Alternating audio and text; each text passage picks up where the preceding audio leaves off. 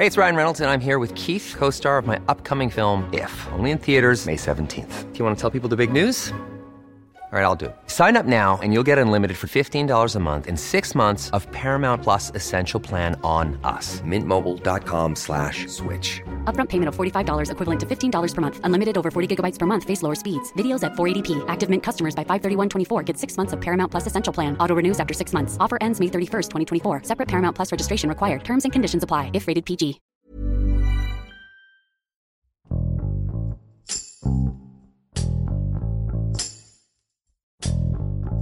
En los últimos años, la atención médica en el sector público se ha caracterizado por una serie de deficiencias tanto en personal, servicios, suministro de medicamentos, instalaciones y atención especializada, lo cual ha provocado que los mexicanos queden desprotegidos en esta área.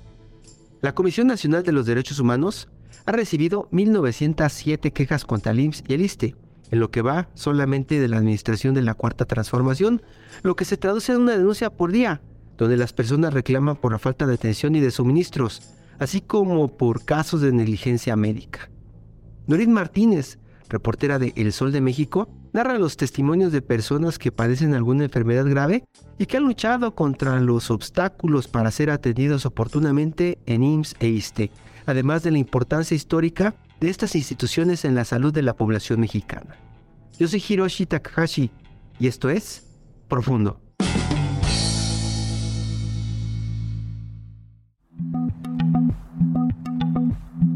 Primero podríamos hacer un breve contexto de la importancia que tienen las instituciones de seguridad social en México. Sin embargo, podemos decir en principio que el concepto de seguridad social, es decir, el acceso a los servicios de salud en nuestro país, pues está sustentado en la Constitución de 1917 porque si recordamos con el desarrollo industrial allá en, el porfiriato, este incipiente desarrollo industrial, pues nos colocó en la necesidad de que los trabajadores pudieran tener justamente acceso a prestaciones sociales, entre ellos los servicios de salud no como una beneficencia, sino como un derecho adquirido y bien ganado.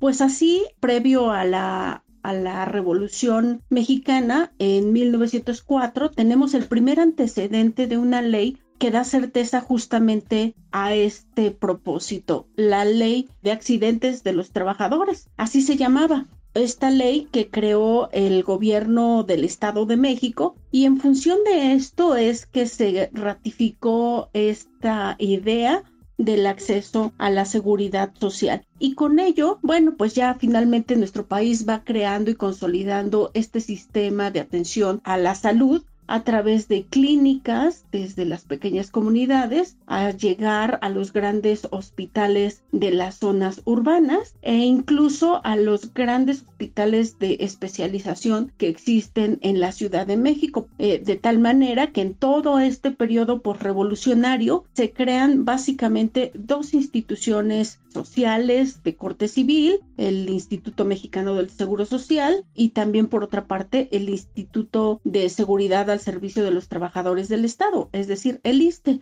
Y por otra parte también, pues se consolidan los servicios de salud para las Fuerzas Armadas, tanto la Sedena como la Marina, y eh, a nivel de los estados, pues se van desarrollando múltiples alternativas que brindan seguridad en esas comunidades o en esos estados. En total, hoy contamos en nuestro país con siete diversos subsistemas que justamente brindan la atención a la salud a los mexicanos. Y es a partir de entonces que los diversos gobiernos en los últimos años pues han emprendido una serie de acciones, de reformas para mejorar la atención de los mexicanos. Hasta ahora lo que sabemos son al menos dos principios básicos que se están buscando alcanzar pues en los próximos años. Habría la meta para que ocurriera en este sexenio, pero hasta ahora pues no ha ocurrido. Uno es el expediente único. A cualquier lugar del punto del país que vaya un mexicano tenga acceso a su expediente, su historial médico vía electrónica, no importando si se trata del IMSS, del ISTE, que el médico en cualquier punto del país pudiera acceder a este historial. Y la otra, pues evidentemente es la atención universal, que a pesar de que han transcurrido tantos años de este logro revolucionario, pues todavía no se alcanza. Lo que nosotros podemos decir es que si hoy le preguntamos a los pacientes de cada uno de estos servicios, la constante es la demora. Demora de meses para poder acceder a servicios de alta especialidad. Sin embargo, también hay demora en lo que se le llama el primer nivel de atención, es decir, la clínica familiar inmediata a los entornos de los domicilios de los pacientes, en donde a veces una cita médica puede llegar o tardarse hasta 20 días. Y una vez que se llega a ese nivel, el paso a un especialista en el nivel inmediato puede demorar 40 días o hasta incluso meses. El promedio nacional en este momento, de acuerdo con los informes tanto del IMSS como del ISTE, es que un paciente puede demorar hasta cuatro meses en recibir atención especializada en el IMSS o en el ISTE. Y bueno, eh, si se trata de los servicios de salud en los estados, dependientes de la Secretaría de Salud Federal o de las Secretarías de Salud en los estados, también puede llevar mucho tiempo. El paso de una persona que se encuentra enferma con un padecimiento de especialidad de alto nivel, si vive en alguno de los estados de la República que debe ser enviado a la capital del país, realmente puede demorar hasta incluso periodos que van muy cercanos al año entre una visita y otra. Mientras tanto, pues evidentemente los pacientes son tratados con medicina paliativa, contra el dolor, eh, siempre son referidos con la falta de disponibilidades médicas. El desabasto de medicamentos ha sido una de las constantes, al menos en los últimos tres años durante la administración del gobierno del presidente López Obrador, cuando toma la determinación de que en la compra consolidada de medicamentos, pues evidentemente había ahí en medio un gran espacio, decía él o ha dicho, para la corrupción. Esta denuncia que él ha realizado, pues todavía no se traduce en una acción clara, contundente, para eh, empezar investigaciones y llegar a los responsables de lo que pudiera ser justamente estos actos de corrupción. Sin embargo, pues lo que viven los pacientes son la falta de medicamentos de manera continuada. Eh, en este recorrido que hemos estado haciendo, en esto que les presentamos de las historias de los hospitales, del Sistema Nacional de Salud, pues hemos realizado varias entrevistas y, por ejemplo, Jorge Díaz Galindo, el presidente de esta Asociación Nacional para la Promoción, Atención y Defensa de los Usuarios de la Seguridad Social, comentaba que en, las consultas entre el segundo y el tercer nivel, pues tienen rezagos muy importantes en el Estado mexicano. Hay eh, lugares, servicios que se encuentran saturados entre el segundo nivel y tercer nivel, que van desde una radiografía, un análisis de sangre, una tomografía, por ejemplo, una mastografía. Se van complicando dependiendo del grado y nivel de enfermedad que tenga el paciente de ese nivel es lo que estamos hablando en este primer diagnóstico. También eh, él comentó que la carencia de especialistas es otro de los grandes temas dentro del sistema. En particular, por ejemplo, hay carencia de reumatólogos, de terapeutas, dermatólogos, oftalmólogos. Por ejemplo, el IMSS, tan solo el Instituto Mexicano del Seguro Social, en su más reciente informe del año pasado, reportó que le faltan 97 mil profesionales de medicina, algunos de ellos pues en las áreas de especialidad de atención especial.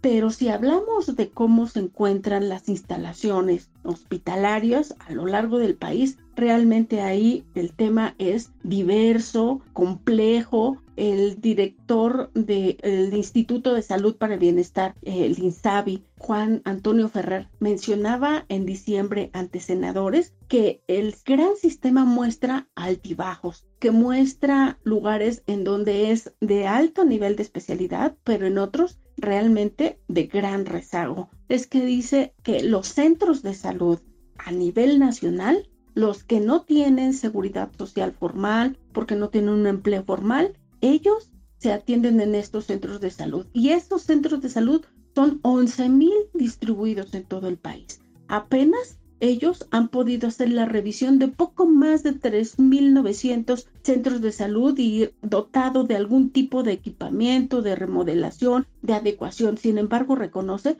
que esta tarea no se va a concluir durante esta administración. Y aquí todos nos preguntamos, ¿por qué es tan difícil concretar una cita en el segundo o el tercer nivel de atención? Pues la verdad es que para el paciente es incomprensible por qué no ocurre. Evidentemente, todos los días hay demandas de manera verbal ante el personal de servicio social, de pacientes que recurren a los propios médicos, a las instancias administrativas pues para demandar que se les envíe de inmediato al siguiente especialista que pudiera valorar si se trata de un padecimiento grave, de una situación crónica o incluso si se requiere pues de un proceso de cirugía, pues para los pacientes es poco entendible, sin embargo, para las autoridades lo único que tenemos como respuesta es que hacen falta médicos, hace falta especialistas. No en vano, el gobierno del presidente Andrés Manuel López Obrador, en medio de la pandemia, hace un anuncio que una de las cosas que faltan para enfrentar la pandemia de COVID eran justamente médicos especializados y así se convocó a la contratación de miles de médicos e incluso de enfermería que es altamente especializada para la atención de determinados pacientes. Entonces, es eso, la falta de infraestructura también es muy importante y luego, pues de nada sirve tener la infraestructura, los equipos y el personal si no llegan los insumos, desde una gasa, el alcohol, la jeringa, hasta pues los propios medicamentos para dar atención a todos los problemas crónicos de salud de los mexicanos o bien a quienes requieren en algún momento un grado de atención pues de otro nivel. Se trata, eh, por ejemplo, de pacientes que tienen que estar incluso en terapias con enfermedades crónicas como el cáncer o en menor medida, pues los que tienen diabetes, hipertensión u obesidad, que son las grandes enfermedades que nos aquejan a los mexicanos. Además de ir con el médico a nivel institucional, incluso llegar hasta con los directores de las clínicas u hospitales a presentar la queja por la falta de atención médica, pues hay algunas personas que sí se deciden a ir más allá, es decir, a proceder por las vías, pues sí, institucionales jurídicas, porque pues consideran que sus derechos han sido violentados. Y como consecuencia de eso, el Estado mexicano ha creado por lo menos dos instituciones en donde se puede formalizar esto. Una es la Comisión Nacional de Arbitraje Médico, conocida como la CONAMED, y que tan solo en el último año reportó 16.384 solicitudes entre asesoría, orientación, quejas y peticiones para que se pudiera hacer un dictamen sobre las prácticas médicas negligentes. Es decir, no solamente es la falta de atención, sino que además, cuando se brinda la atención, el personal médico puede incurrir en esto, que no sea adecuada la atención por falta de medicamentos, por un mal procedimiento, falta de profesionalización, en fin, 16.384. De esas, solo 1.032 se convirtieron en quejas formales atendidas por esta instancia y 166 se concluyeron con un dictamen de sanción, es decir, un alto nivel de casos que se quedan en el camino sin llegar a establecer una sanción para el personal médico. Hay otra instancia que es más conocida, la Comisión Nacional de Derechos Humanos, un organismo que también recibe denuncias de este tipo y que tan solo también el año pasado recibió solo 436 quejas, de las cuales 326 fueron en contra del IMSS, 69 en contra del ISTE y siete a las unidades médicas de la Secretaría de la Defensa Nacional. El resto se distribuyó en el resto de los subsistemas, es decir, también un bajo nivel de quejas, de denuncias, justamente por la falta del servicio o las prácticas médicas. ¿Qué dicen las autoridades al respecto de la situación que tiene en este momento el sector salud público en México? Bueno, pues el presidente planteó al inicio de su administración que al concluir eh, su gestión en 2024, lo que tendría México es un sistema de salud con altos niveles y estándares de atención, tal como ocurre en países como Dinamarca. Esa es la meta que él planteó, una meta autodefinida y que pues por lo que estamos viendo ahora en esta revisión con estas historias de hospitales, de clínicas y con pacientes, pues en realidad solamente faltan 17 meses y el reto, el desafío para llegar a Dinamarca, pues sí es altísimo. La propia Auditoría Superior de la Federación reportó tan solo el mes de febrero de este año que en la compra de los medicamentos y de los insumos por parte de este organismo internacional que vino a supervisar que las compras estuvieran libres de corrupción y que se hicieran de manera adecuada, pues la auditoría encontró que solamente se compró el 30% de todos los medicamentos que se requerían en el país. Esto pues con la idea de tener medicina gratuita. Hay declaraciones por parte del director del IMSS, del ISTE, del propio INSABI, que México se encuentra en este momento en un proceso de reorganización del sistema porque la idea es llevar justamente a esa atención no solo universal, sino también gratuita para todos los mexicanos. La gran pregunta es, ¿existe dinero para realmente financiar el sistema de salud de nuestro país? Pues todo parece indicar que sí, las propias autoridades lo afirman. Han señalado, por ejemplo, el secretario de Salud, Jorge Alcocer, que en lo que va de la actual administración, los recursos para la salud se incrementaron 71%, en particular por la pandemia de COVID-19 y además porque, según su diagnóstico, se están atendiendo aquellos hospitales, clínicas que fueron abandonadas durante las pasadas administraciones. Mientras en 2018 apenas se destinaban 122 mil millones de pesos, para este año 2023 se están ejerciendo 209 mil millones de pesos, es decir, 87 mil millones de pesos más. ¿Pero eso qué significa? Pues significa que si es, nosotros somos un paciente de Pemex, estaremos recibiendo en promedio un gasto por persona de atención de 21.611 pesos. Lo mismo ocurre si es un paciente de las Fuerzas Armadas, la Secretaría de Marina o la Sedena. Sin embargo, si es un paciente del ISTE, apenas recibe en promedio en el gasto de la atención por año un gasto de 8.185 pesos. Si es del IMSS, baja a 7.300 pesos. De ese nivel es la desigualdad que sigue prevaleciendo en nuestro país.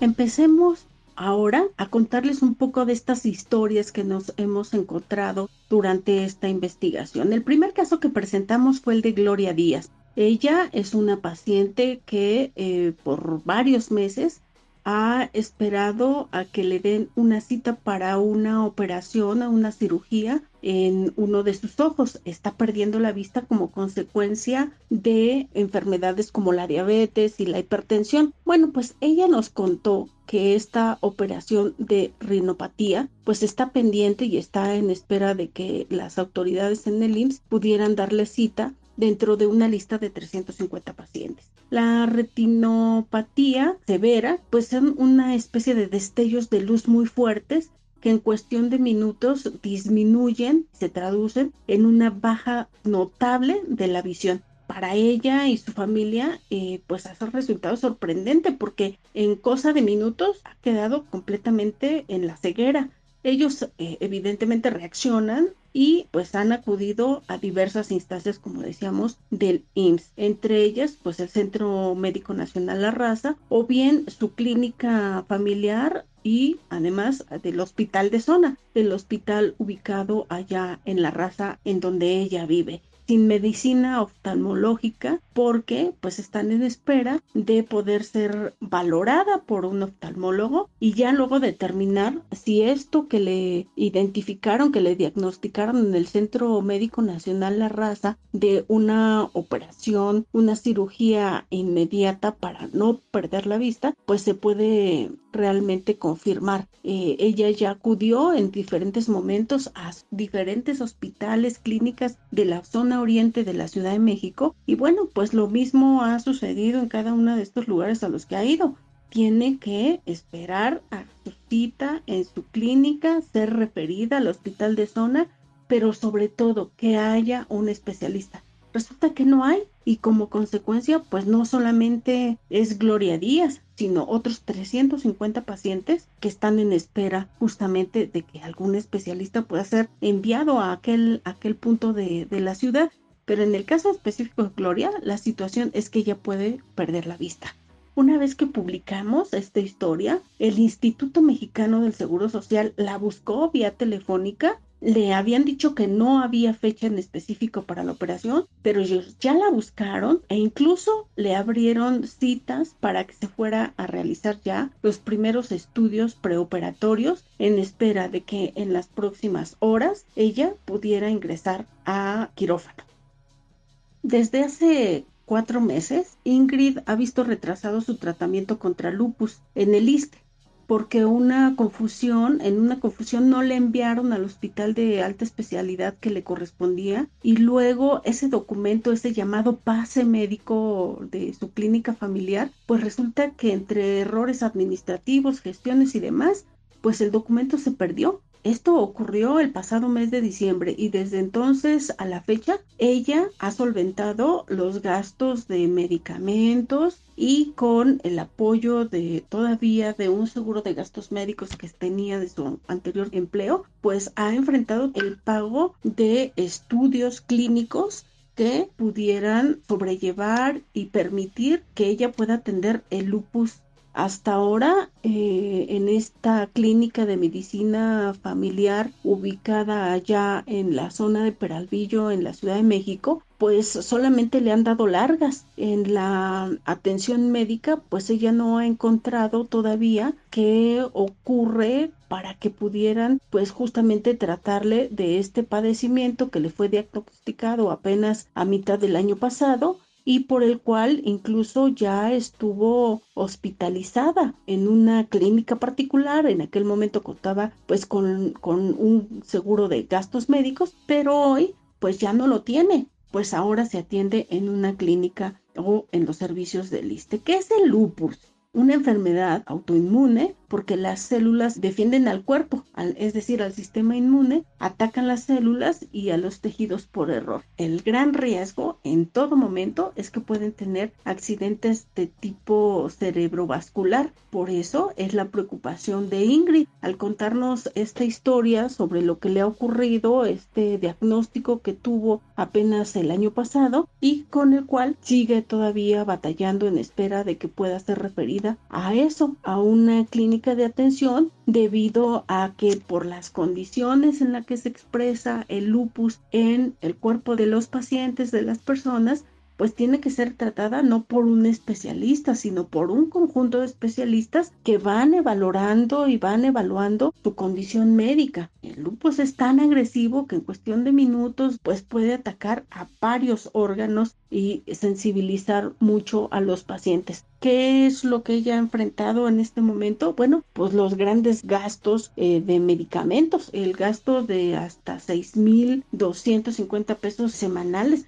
eh, ante la falta del apoyo del ISTE en algunos casos para darle el medicamento porque no está confirmado su diagnóstico de lupus ante esta institución, sino que la, todavía la están considerando como una paciente de clínica familiar, pues mientras tanto ella ya ha empezado a tomar tratamientos derivado de aquella hospitalización que tuvo el año pasado, pues cómo obtiene el medicamento, lo obtiene a través de una fundación, el despertar de la mariposa, que se ha solidarizado con ella, pero también pues eh, con esta red de apoyo que esta misma fundación realiza con otros pacientes como Ingrid que sufren de lupus y para los cuales también es muy difícil acceder a este padecimiento dice pues ha sido un verdadero viacrucis el obtener los medicamentos sin la solidaridad de todas estas personas habría sido muy complicado. Y pues ella dice hasta ahora su lupus ha sido medianamente controlado pero ha habido ocasiones en las que puede existir pacientes que invierten hasta 15 mil 25 mil pesos mensuales en medicamento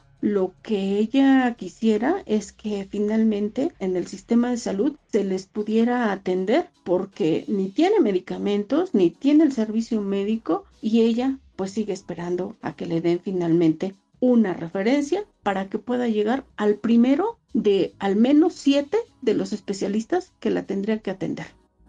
Otra de las historias que conocimos es la de Juana y su hijo Cristian. Ellos se encontraban en el Hospital General de la Ciudad de México, en donde pues llevaron a su hijo luego de hacer un largo recorrido para atender un tumor cerebral. Cristian llegó ahí a este Hospital General de la Ciudad de México luego de visitar brujos, hechiceros y herberos e incluso a los médicos eh, que atienden en los consultorios de farmacias o en las mismas farmacias. Esto porque Cristian presentaba fuertes dolores de cabeza e incluso hubo momentos en vómitos y en la pérdida incluso del sentido. Ellos, Juana, su esposo y Cristian, son parte de los 35.7 millones de mexicanos que no tienen seguridad social en México. Esto según datos del INEGI. Ellos pagan su propia atención de enfermedades, tienen que recurrir lo mismo a pócimas limpias y cirugías espirituales, incluso que solamente les quitan el dinero. Por ejemplo, en el caso de Juana, les cobraron 8 mil pesos allá en Veracruz para quitarle, aparentemente, y quitarle entre comillas, ese tumor cerebral que tenía Cristian hasta hace unas semanas antes de que justamente llegaran a un lugar eh, privado, particular, allá en la zona de donde ellos, ellos son, el municipio de Soledad Atzompa, fue ahí que ellos, eh, con un gran esfuerzo, acudieron a hacerle esta tomografía, la pagaron ellos mismos, el papá es carpintero, reunieron el dinero y cuando lo tuvieron fueron a hacerle este estudio a Cris.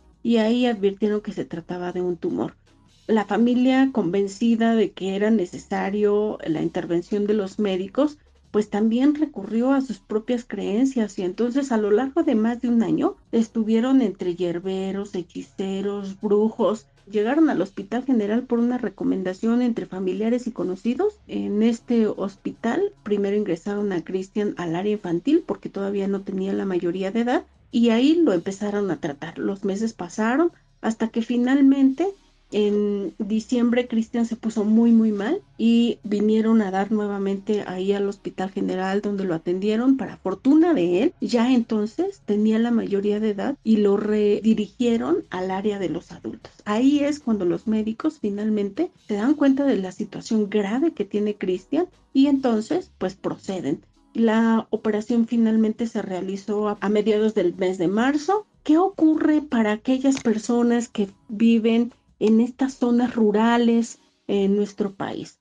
Bueno, pues en realidad las únicas áreas de especialización para la atención es recurrir a las capitales en los estados. Pero para llegar a eso pueden pasar meses, como ya lo vimos en el caso de Juana y Cristian. Sin embargo, a lo inmediato en la atención para estas personas que viven en esos municipios alejados, pues lo que les queda eh, en donde atenderse son estas clínicas, consultorios de farmacias en los que se estima que en el último año se podrían estar ya registrando hasta 17 mil consultorios anexos a farmacias en el país, es decir, un boom en los últimos años de estas opciones de la salud para los que están en condiciones de pobreza y marginación. Eh, los datos que pudimos también encontrar es que, por ejemplo, en la Fundación BES, esta eh, cadena de farmacéuticas a lo largo de todo el país han tenido un crecimiento muy importante de 17% durante la administración de la 4T, es decir, de 2019 a 2022. Ahí eh, participan alrededor de 14 mil entre médicos y pasantes que atienden justamente a las personas más pobres del país. Llegamos al caso de la Roxana. Ella enfrenta un cáncer avanzado de nivel 5 luego de que el año pasado tuviera un diagnóstico falso de cáncer de mama en un laboratorio particular. Ella, después de ese primer diagnóstico, acudiendo a revisiones, digamos, regulares, después de haber encontrado en una exploración en su mama derecha una pequeña protuberancia. Eso la decidió ir al ginecólogo y de ahí ser referida a estos estudios. Sin embargo, ese diagnóstico falso pues la hizo estar tranquila de lo que significaba. Sin embargo, eh, al seguir con malestares ginecológicos, ella fue a otro especialista y ahí pues encontraron justamente que no todo estaba bien. Encontraron el cáncer el de manera avanzada, sin embargo, sus condiciones económicas y familiares profesionales hacían que ella no tuviera seguridad social en ese momento. Había abandonado su empleo con el sueño de ir a trabajar en un proyecto específico a uno de los estados del país y de pronto con la enfermedad a cuestas pues tuvo que echar mano justamente de bienes patrimoniales, de su propia liquidación, pero pues al final de cuentas fue la familia quien la apoyó quien al ver eh, ya los resultados como tal en los que se hablaba de que presentaba realmente el cáncer en un grado avanzado, vendieron o rifaron más bien una camioneta que le ha permitido desde entonces a la fecha poder asumir los costos de estos eh, primeros tratamientos. Ella había acudido a la Fundación de Cáncer de Mama, donde le hicieron la detección, le hicieron la primera biopsia y finalmente la operación que le extirpó justamente la mama derecha y parte de los ganglios ubicados en la axila del brazo derecho todos esos gastos en ese momento fueron asumidos por ella y su familia, alrededor de 22 eh, mil pesos por cada una de las quimioterapias que en principio decidió acceder en esta fundación. Sin embargo, pues al ver el costo elevado de tratamiento, de eh, los procedimientos, pues ella pidió ayuda. Ya no podía más sostener el gasto en esta en esta fundación, dado que se habían programado 16 quimioterapias, cuatro de las llamadas rojas y 12 blancas.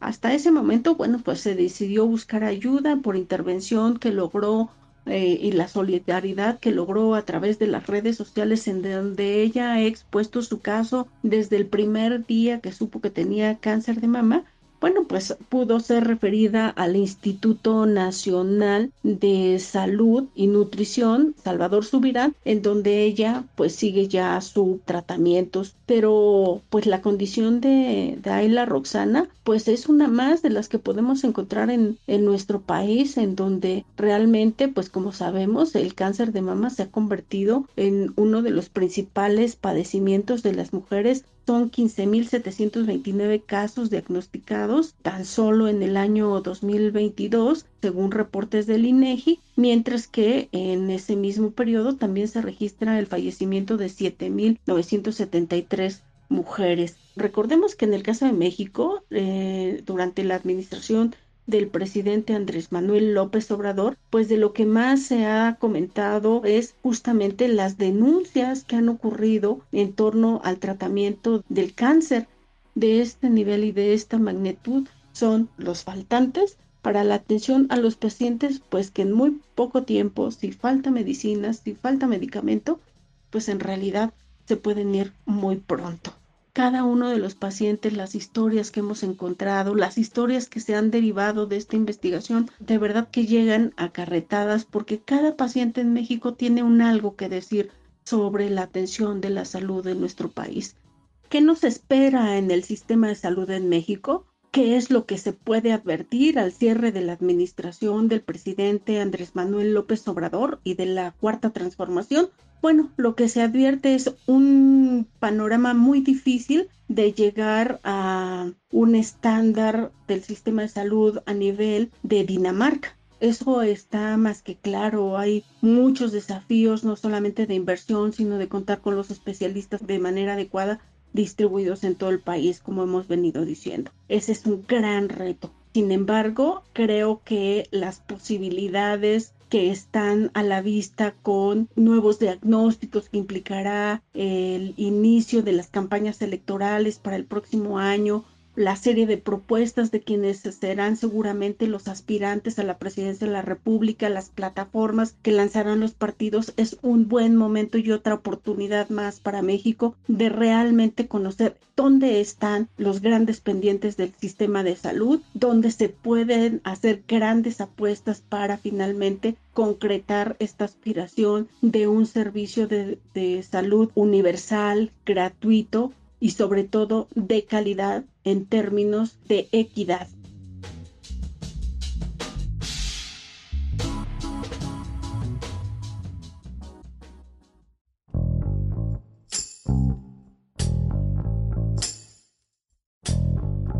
Escuchamos a Nurit Martínez desde la Ciudad de México, quien nos cuenta lo que las autoridades han pronunciado sobre esta escasez de recursos en los servicios médicos públicos y las estrategias que han buscado implementar para solucionarlo. Debido a la falta o al retraso en la atención médica dentro de las instituciones de salud públicas, las personas se ven obligadas a acudir a otras alternativas para poder seguir con su tratamiento, desde ir a consultorios de farmacia, donde les ofrecen fármacos y consultas a un costo asequible, hasta recurrir a curanderos o hechiceros, quienes les prometen una solución fácil. Esta situación pone en evidencia la falta de cuidado que por años han afectado a los mexicanos, pues algunos tratamientos únicamente les es posible obtenerlos en estas instituciones debido a su alto costo, incluso de millones de pesos. Por esta razón, es importante que el gobierno ponga atención en el suministro y personal especializado para cubrir estas necesidades que son un derecho fundamental.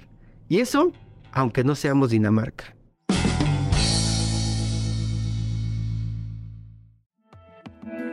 Te invitamos a suscribirte a nuestro podcast a través de las plataformas de Spotify, Apple Podcast, Google Podcast, Deezer y Amazon Music, para que no te pierdas ningún episodio. También nos puedes escribir a podcast.om.com.mx o en Twitter podcastom.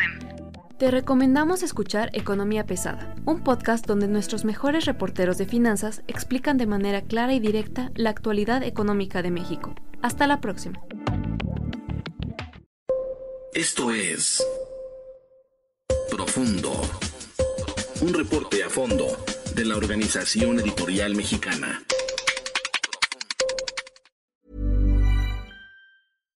If you're looking for plump lips that last, you need to know about Juvederm lip fillers. With Juvederm Volbella XC and Juvederm Ultra XC, your lip look, whether it's subtle or bold, can last up to one full year with optimal treatment and no additional maintenance. Find a licensed specialist and see if it's right for you at juvederm.com today. That's J U V E D E R M.com. Add fullness to lips in adults over 21 with Juvederm Volbella XC or Juvederm Ultra XC. Do not use if you have severe allergies or a history of severe allergic reactions, or if you're allergic to lidocaine or the proteins used in Juvederm. Tell your doctor if you have a history of scarring or taking medicines that decrease the body's immune response or that can prolong bleeding. Common side effects include injection site redness, swelling, pain, tenderness, firmness, lumps, bumps, bruising, discoloration, or itching. As with all fillers, there's a rare risk of unintentional injection into a blood vessel, which can cause vision abnormalities, blindness, stroke, temporary scabs, or scarring.